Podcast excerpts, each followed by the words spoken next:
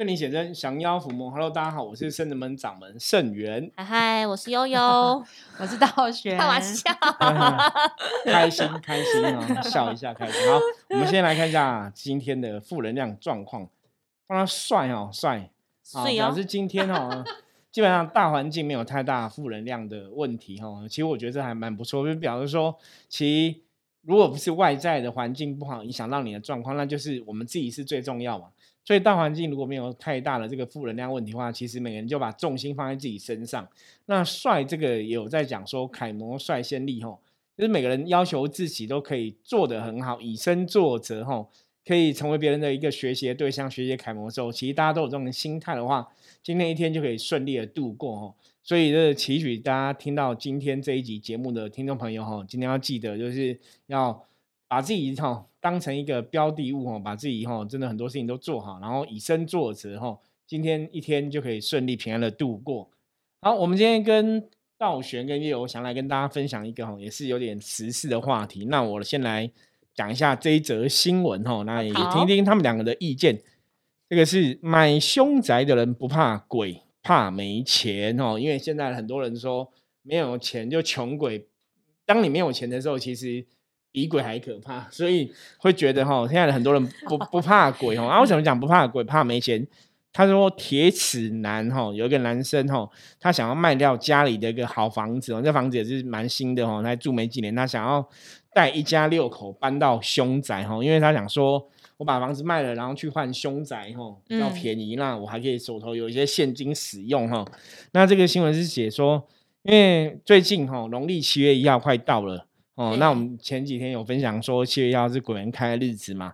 那一般农历七月哦，传统上面来讲，农历七月是大家不会搬家哦，通常不会搬家，因为就是因为想说农历七月好兄弟比较多，所以不知道谁会跟你一起搬回家。对，因为去年 去年七月，我们我跟那个我们的经济室友。道顺在分享的时候就说，农历七月吼就禁忌，说通常七月也不会搬家，不会买车啦，所以有时候房市车是七月的时候会比较便宜吼。所以他讲说，农历七月快到了，他说也想要去买房子吼，可是买房子他想要买这个凶宅吼。那早期吼，其实台湾人本来都是早期对一些凶宅交易啊，其实是会拒绝的，有这种忌禁忌吼。那后来因为网络上有脸书的社团嘛。然后去年开始，突然去年，然后去年开始突然，本来社社团成员在只有不到千人，现在变三点四万人哦。然后每个月都有对，每个月都有成员发文，就是求上车哦，上什么车？而且这个车我就跟像你车一样有道理，像你的车也是不好的意思。然后求上车就是说，他们想要去买凶宅哈，问人家说有没有知道哪里有凶宅，然后他们想要去买，或是有些人哈，那这个男生他就是想把家里的一个。房子卖掉哈，然后去换凶宅就对了哈。他说，因为像因为大家需求增加嘛，市场法则是供需法则嘛，需求增加，所以凶宅其实现在也越卖越贵哦。你要买凶宅，不见得会涨值哦。然后他说，大家买到这房子，你还要本事。那有些人就会讲说，他们不怕鬼哦，然后就是说他很铁齿。那这个诚信男子他在脸书贴文说。他只是冰山一角而已，然后就是他不怕鬼，然后然后他想要买凶宅，因为很多人其实都想要买凶宅。那这个诚信男子基本上他是从事是纸扎业，就那个招哈纸扎的行业。所以他说他自己也遇过很多灵异的事情，哈，所以他觉得不害怕哦，因为我没有做亏心事嘛。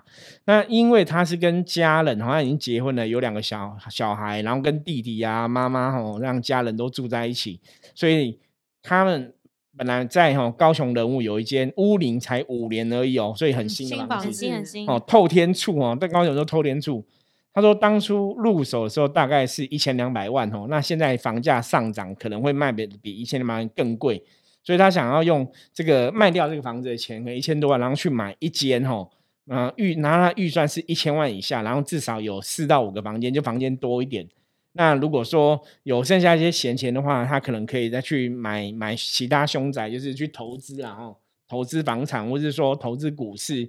做生意这样子吼，就家人也都没有这个禁忌，所以家人也支持他。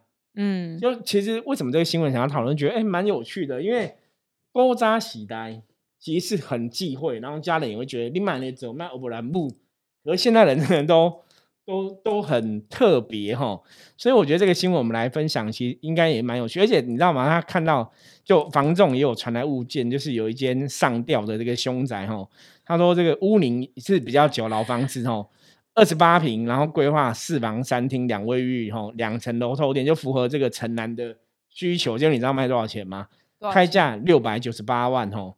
他说总价就是很低，那这个男子他想要谈谈到四百多万哦，还可可你看哦，如果他原来的一千两百卖掉三四百多万，其实他还卖完，他可以有现金七百万。嗯，所以他们打的如意算盘就是这样，就是哎，我用房子去换换到一个更便宜的，我一样家里还可以住，可是我手头会有现金哦。那类似这样的人为什么会很多哦？其实最重要的哦，最重要就是因为。没有钱，台湾房价太高。对，因为当你没有钱的时候，当你很穷的时候，我跟你讲，真的，人穷到的地步的时候，连鬼都不会怕。我觉得，我觉得这也是一个吃不饱了，怕鬼干嘛？对，那当那包括包括像有些人，他们其实这些人通常都是无神论者啦，所以他们也不相信鬼神这个事情，然后没有禁忌。对，可是有个问题哦，大家知道，因为凶宅很多其实是因为不能贷款。银行觉得那个是物件不好，所以有了凶宅其实是没办法贷款的哈，所以这个大家也是要了解的哈，不要想说凶宅啊可以买，因为通通常凶宅市价可能是在那个市价的五到七折，所以有些人会抢便宜。像之前我知道我们有朋友就是做那种，他们就是那种去买房子买法拍屋，然后装潢之后再卖出去，对，有些人去赚这个价差就对了哈。那当然那是每个人的的赚钱手法不一样，可是我们今天就想来讨论。凶宅这个话题，那 真的这样子去住凶宅哦，只是为了贪小便宜，比方赚就比较便宜去住，好还是不好？或者是说，如果真的遇到凶宅，该怎么办？那如果无神论者，他就不受大自然能量法则的影响吗？对，这是个非常好问题，不晓得各位听众朋友怎么觉得哦？欢迎可以那个直接 加入我们的账号哦，然后跟我们一起来讨论一下，对，然后回回复给我们哈。其无神论者基本上你还是受道法自然、受这个大自然界的能量影响。只是看自己有没有觉察或相不相信。对，可是有个重点，就像我们之前讲，能量法则是我自己是一个认知嘛，跟外在一个认知，大环境的认知。那我无神论者，因为我自己的认知可能是假设这个加起来能量是一百，假设我自己的认知是强到七十分，嗯，那外在三十分是觉得说会有影响，嗯，那加加减减下面来讲，其实我自己的认知还是很强，所以对，可能对我的影响就不会那么大。嗯，的确有这种可能性，嗯，可是如果说这个。当事人他不是真的所谓的无神论者，他只是觉得自己没有这样想，可是他心里潜意识还是觉得说这是凶宅有人死。我说还是觉得好像有点可怕。他只要心里不是这样子一个百分之百相信的无神论者，那他还是会受到影响。通常做纸扎的应该是有神论者吧？对，对啊，对，就是对对对。所以像刚刚讲的这个案例，这个这个诚信男子，他就说他有很多灵异经验，说他不怕鬼嘛。可是对他是有神论，对，可是他是相信有鬼嘛，所以这个时候就会比较尴尬了哦。所以基本上来讲哦，我觉得站在福摩斯的专业立场来讲，对我们不建议人家住凶宅，通常不建议哦。我觉得大概从几个东西来看，第一个就是，呃，这个房子既然会有人在这边离开。那就一定是表示这个房子的能量是不好的，或怎么样才会有怎样。或者说，如果这房子以前古时候的讲法是，啊，这个房子如果人家住了都赚大钱，有时候就是会赚钱的发财屋嘛，那大家可以很好嘛。可如果你住在这边，其实你住到事业败坏，或住到很衰，住到你人会想要自杀、离开，或是被人家杀死，表示你住这边的，你不要说风水不好，就是说它那个能量可能真的不是很理想。所以这个就有点像说，你你将要去买个房子，或是你要去做个生意，你一定去买赚钱的店面嘛，你不可能去做找一个不赚钱的店面来做嘛。嗯，所以一样逻辑嘛，你一定去买一个，哎，这房子可能真的大家都住都很旺，很兴旺哦。以能量法则来讲，比较是这样子。所以通常我们不建议人家买凶宅或者住凶宅。那当然，如果说今天这个凶宅怎么办？其实像我们深圳的福摩斯，就是我们给客人一件事。你还是要处理，嗯，那找谁处理？当然就是找我们处理哦，因为我们有处理过凶宅的一些经验，这样子。就是你真的还是要把这个能量做个汰换，然后做个调整。那甚至有了凶宅，你你请老师请师傅处理完之后，是不是可以重新装潢？其实都会对这个宅的能量来讲，基本上是会有帮助啦。所以凶宅还是可以处理的，可是这是理论上。因为实际上我有听过一些案例，有些是凶宅，它不是，它不单单只是说这一户的问题，它可能是这块土地的能量，或是这一区。哦，好像以前有一些地方的凶宅，它甚至发生那种火灾，然后很多人死在里面，所以那种就不是单纯说我把这个房子处理好，它可能是整区的环境都是很不 OK，比较弱的。对，所以那个就会有能量状那个就是你去住那里哈，基本上来讲你也不会很旺。嗯，哦，有时候房子这种能量，大家还是不能铁死。那其实看像新闻这个案例啊，我觉得他就是比较看当下眼前的，嗯，我这一辈子所获得、所拥有的，或者是不要说这一辈子，是比如说我现在手头当下，我可以从一千两百万，比如说假设换买四百万之后，我还有八百万的现金跟一间更大的房子。对对，可是他可能不知道说你其实是拿什么来换，嗯，你可能你一直觉得你只是用义乌换义乌再换得八八百万，你不知道你用的更多你看不到的，譬如说无形的福报或健康。对对，就是你如果真的做到这个凶宅，如果的能量真的不好，对你来讲不好的话，搞不好你住进去开始生意不好，然后亏钱，事业投下坡，投资失利，身体不健康，那会得不偿失。所以基本上比较客观的，还是会建议大家就是。来，甚至们占卜一下好了。如果你今天买这个房子，可不可以 O 不 OK？买占卜一下。像之前我们有分享过，我们就我曾经有两个客人嘛，就是买房子，我们都建议他不要去买。就一个买了之后亏钱，马上现亏；那一个买了之后房子一直漏水，修不好，然后你要动漏水问题，可能整栋都要打掉。可是你也只是一层，你也不是整栋，嗯，所以就是一直有很多问题。位置还要上法院，还上法院跟那个原来卖他房子的人打官司，就花了很多钱之后，官司也没有赢。哦，就是很麻烦，因为你你们要没办法证实当事人卖你的时候知不知道这个问题，无法提出证据哈。可是这个信众刚开始我们是跟他讲不要买，然后想说我就是买来投资当小套房啊，应该什么样算都赚哦。他都觉得说不可能亏，嗯哦，就不太懂说为什么占卜这一点，对，为什么占卜会说不要买，因为怎么算都是赚。天哪，有一种买这种，你也不知道 是。一直漏水漏到真的一直打官司，然后漏到崩溃，对，漏到崩溃哈。那其实真的就是变，你也没有赚，然后搞了一阵性，然后还亏钱。所以凶宅就像刚刚悠悠讲到的，我觉得能量法则来讲，就是如果他真的能量不好，你现在能量不好，你有时候去住，我觉得还是要谨慎。那时候应该是一样可以来占卜。如果你真的是预算有限，譬如说你真的好不容易存到一笔钱，然后想要买一间房子，看到这个预算你是可以买下去，可是是事故屋的话。那一样可以来占卜看，说那看你的什么方命格？对，可是应该这样讲哦。其实除了占卜，我们会建议就是还是要看一下风水。嗯，因为我从我们的风水专业上面知道，说有些房子会成为凶宅，是在风水上有它的一个道理。嗯，你懂吗？比方说这个房子为什么人家有时候会会什么会出发生一些什么会有人生病啊，或者是为什么房子里面有人常会卡到阴啊？比方说，像之前我就看过一个案例，他就是他那个风水的冲煞，就是那个房子其实就是有很多阿飘会往这个房子的哦，是通道吗？对对对，就是那个煞气就会很容易往这个房子冲，所以那个房子里面其实是鬼比人还多，好可怕。那个就是风水的问题，所以我觉得其实基本上从风水角度是可以去判断说，那个宅为什么会有这个人生这个病，或是会有人这个死亡，那其实风水上是有一定的学问可以去判断的。那如果有这种死亡的风水疑虑，那还可以解吗？或者理论上、宗教上当然来讲是能解是最好，那不能解，我们也是有一些可以挡煞辟邪的方法啦。嗯，可是我们以前也有遇过那种，就是的确那个风水真的不好。那当然风水的外状况随外在的一些。你可能有一些建筑物改变，或是怎么样，它有可能去改变那个磁场，嗯，或是本来这个山的气是这样走，可能是可能大地震走山了，它气就会改变，嗯它会有这样的一个状况发生，没有错。可是如果说这个真的是房子的不好，真的是风水的问题的话，那基本上那个房子，我们都是说知道了就还是不要买，还是不要住。那你可能到时候想说，那那这个房子怎么办？没有啊，你就是只能把它闲置当空屋，或是把它当成那个仓库摆东西，就人不要住那里就对了。哦，哦。可是这样很难。像我们现在其实遇到最多状况的客人，就是说房子买下去，然后发现风水不好，但也没钱跟余力搬走，就没将就卡在那边。所以这时候就一定只师傅一定会提醒他要改风水。对你就是要怎么样来挡，或是要怎么来改变。比方说，像我们的做法，比方说有的是门向的问题，嗯，那我们就可以用一些方式去布局，让这个门向的气可以怎么转。嗯，对，实物上还是有一些方法可以去去做到啦。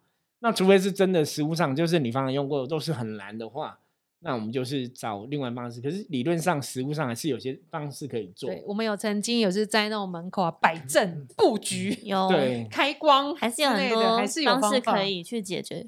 那我觉得那个新闻里面那个事主也蛮有趣的，是就是通常判断自己或者是自诩自己是铁齿，都是等于应该是等于说，其实我不怕鬼，是这样。对对对。那很多人会说不怕鬼，是因为因为他们真的没有见过可怕的鬼。嗯。因为有些鬼是不可怕，可是有些的鬼那不是可怕，就是说如果这个凶宅是属于那种自杀的话，因为自杀是被人家杀死命案这一种，那种通常怨怨念会比较强。嗯，所以如果你现在运比较低，你即使不相信有鬼或怎么样，可是你运比较低，那你内心如果还是知道说会有鬼，就是你知道这个事实。所以我常常讲无神论者哈，未必真的无神论，他们内心只要还是有神鬼的一个认识。嗯，只是我自己不了解，我觉得我是无神论，可是你有神鬼认识，表示说鬼对你来讲还是有一种能量的影响在。嗯，所以他们还是被鬼影响。所以不可能完全没影响。对，而且像我刚刚讲 说，那个新闻上面那个诚信男子，他还有小朋友、小孩子，所以我觉得那个就是要去判断。对，小朋友跟长辈通常也是比较容易被无形影响，就是要他的那个阳气或者是正能量爆棚，然后才可以分享给他的。我刚刚讲老老小小，第一个就是你胸在里面，如果真的有人那边过世的话，是不是有做这个王者？是不是有把这个灵渡走，还是他是留在这边？这第一个要处理的。第二个部分是确定风水有没有问题。你们会不会造成其他人也有这个状况？嗯，哦，像古时候有一种说法叫“俩高腿抓交替”嘛，就是这样。就是比方说，这边能量是你可能那边就会很容易想要自杀，就你先住进去，你本来没事，你也会很想要自杀。所以这种能量的法则，这种能量影响的确的确是有的。对，所以我们会跟大家讲说，你还是要谨慎啊，不要说啊，反正便宜怎么样，因为。当然我知道，像有些人经济状况不好，像以前我们也遇过那种事业比较低的时候，是真的你遇到那种财运有缺损。其实真的，我我我曾经就有一个朋友哈，他就是我在学院上遇到朋友，他也是这种曾经事业人生很谷底，然后负债累累，他都跟我讲说，甚至是我，你知道我现在什么都不怕，因为我我那时候负债累累，我都想要自杀了，我都不怕死了，我哪怕什么鬼，我比他还。还凶，就有类似这样。他们因为他们就是已经曾经在谷底嘛，嗯。可是这个东西就是，虽然你不怕，可是如果他的能量，因为能量法则是会互相影响，两道法则这样。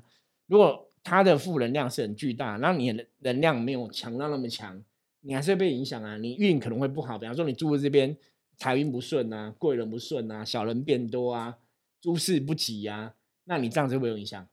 你不怕是一回事，可是对你来讲还是有影响嘛？哦，他可能想说，我都已经没有什么好失去了。对，对，那没有好失去，你搞不好没有命，搞不好身体变更糟，生重病，对不对？所以当然，我刚刚讲嘛，如果如果我们在处理，正常来讲是负能量先处理，对，然后再来去确定风水的状况，这样子，这样就可以平安。那如果那个有凶宅附魔师，敢不敢住？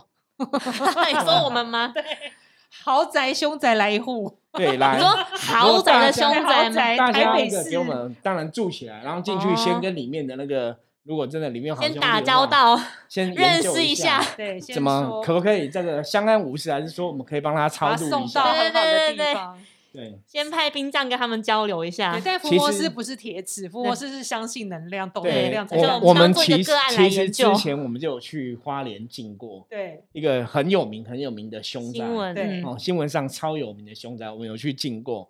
然后那那那也算是一个蛮特别的案例，因为那个当事人那个都有上新闻嘛，他们当初的一个死亡的遗体是在几楼的厕所这样子，我们要去那个地方看这样子，然后处理啊。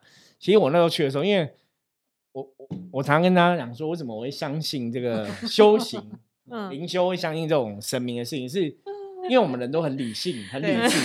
可是因为去的时候他已经处理过了嘛，他可能已经那遗体都拿走了嘛，然后房子也都打扫过了，你看起来是干净一个房子啊。可你去，你就会对那个能量有个感觉，你就有那种可能，比方说会起鸡皮疙瘩，或者是那个神明的能量就会靠近，你就会对能量很敏感，你就看哦，真的有个能量。嗯，然后因为人在那边死掉，那个怨念比较强，所以那边会形成一种能量的的一个老场那样子，我成为能量的一个场就对了。所以那个负能量累积多的话，它可能就变成一种阴阳通道，它也会有这样的状况。所以我们。你像刚刚道演说，我们伏魔是怕怕凶宅，理论上来讲，我们是不怕，可是实物上还是要尊敬。那像我们去处理过之后，他其实房子就没有阿飘了嘛？嗯，对。可是第二个就是，那我还是要去研究一下，那这个风水是不是好的？当时忘记就风水了。对，因为那个时候我们也是别人邀请我们去的，不好意思逗留太久。对对对，而且我们是跟 很快就完成了，当场也有别的老师在嘛，所以我们主要是去帮那个老师的忙这样子。嗯，对。不过对师生们来讲，我觉得是一个。特别的经验，嗯，对，特别的经验，因为那个蛮特别，对，那个凶宅太有名了，对啊，我们就不讲了，就是花莲很有名的一个凶宅，那我们去进，我觉得是很特别。那你刚刚之前不是有提到说那个案件里面提到的那个中古屋是那个上吊自杀的，是不是也是处理过那个有一间也是上上吊自杀的，也是上吊自杀的，对，那个在我们第一集就有讲过。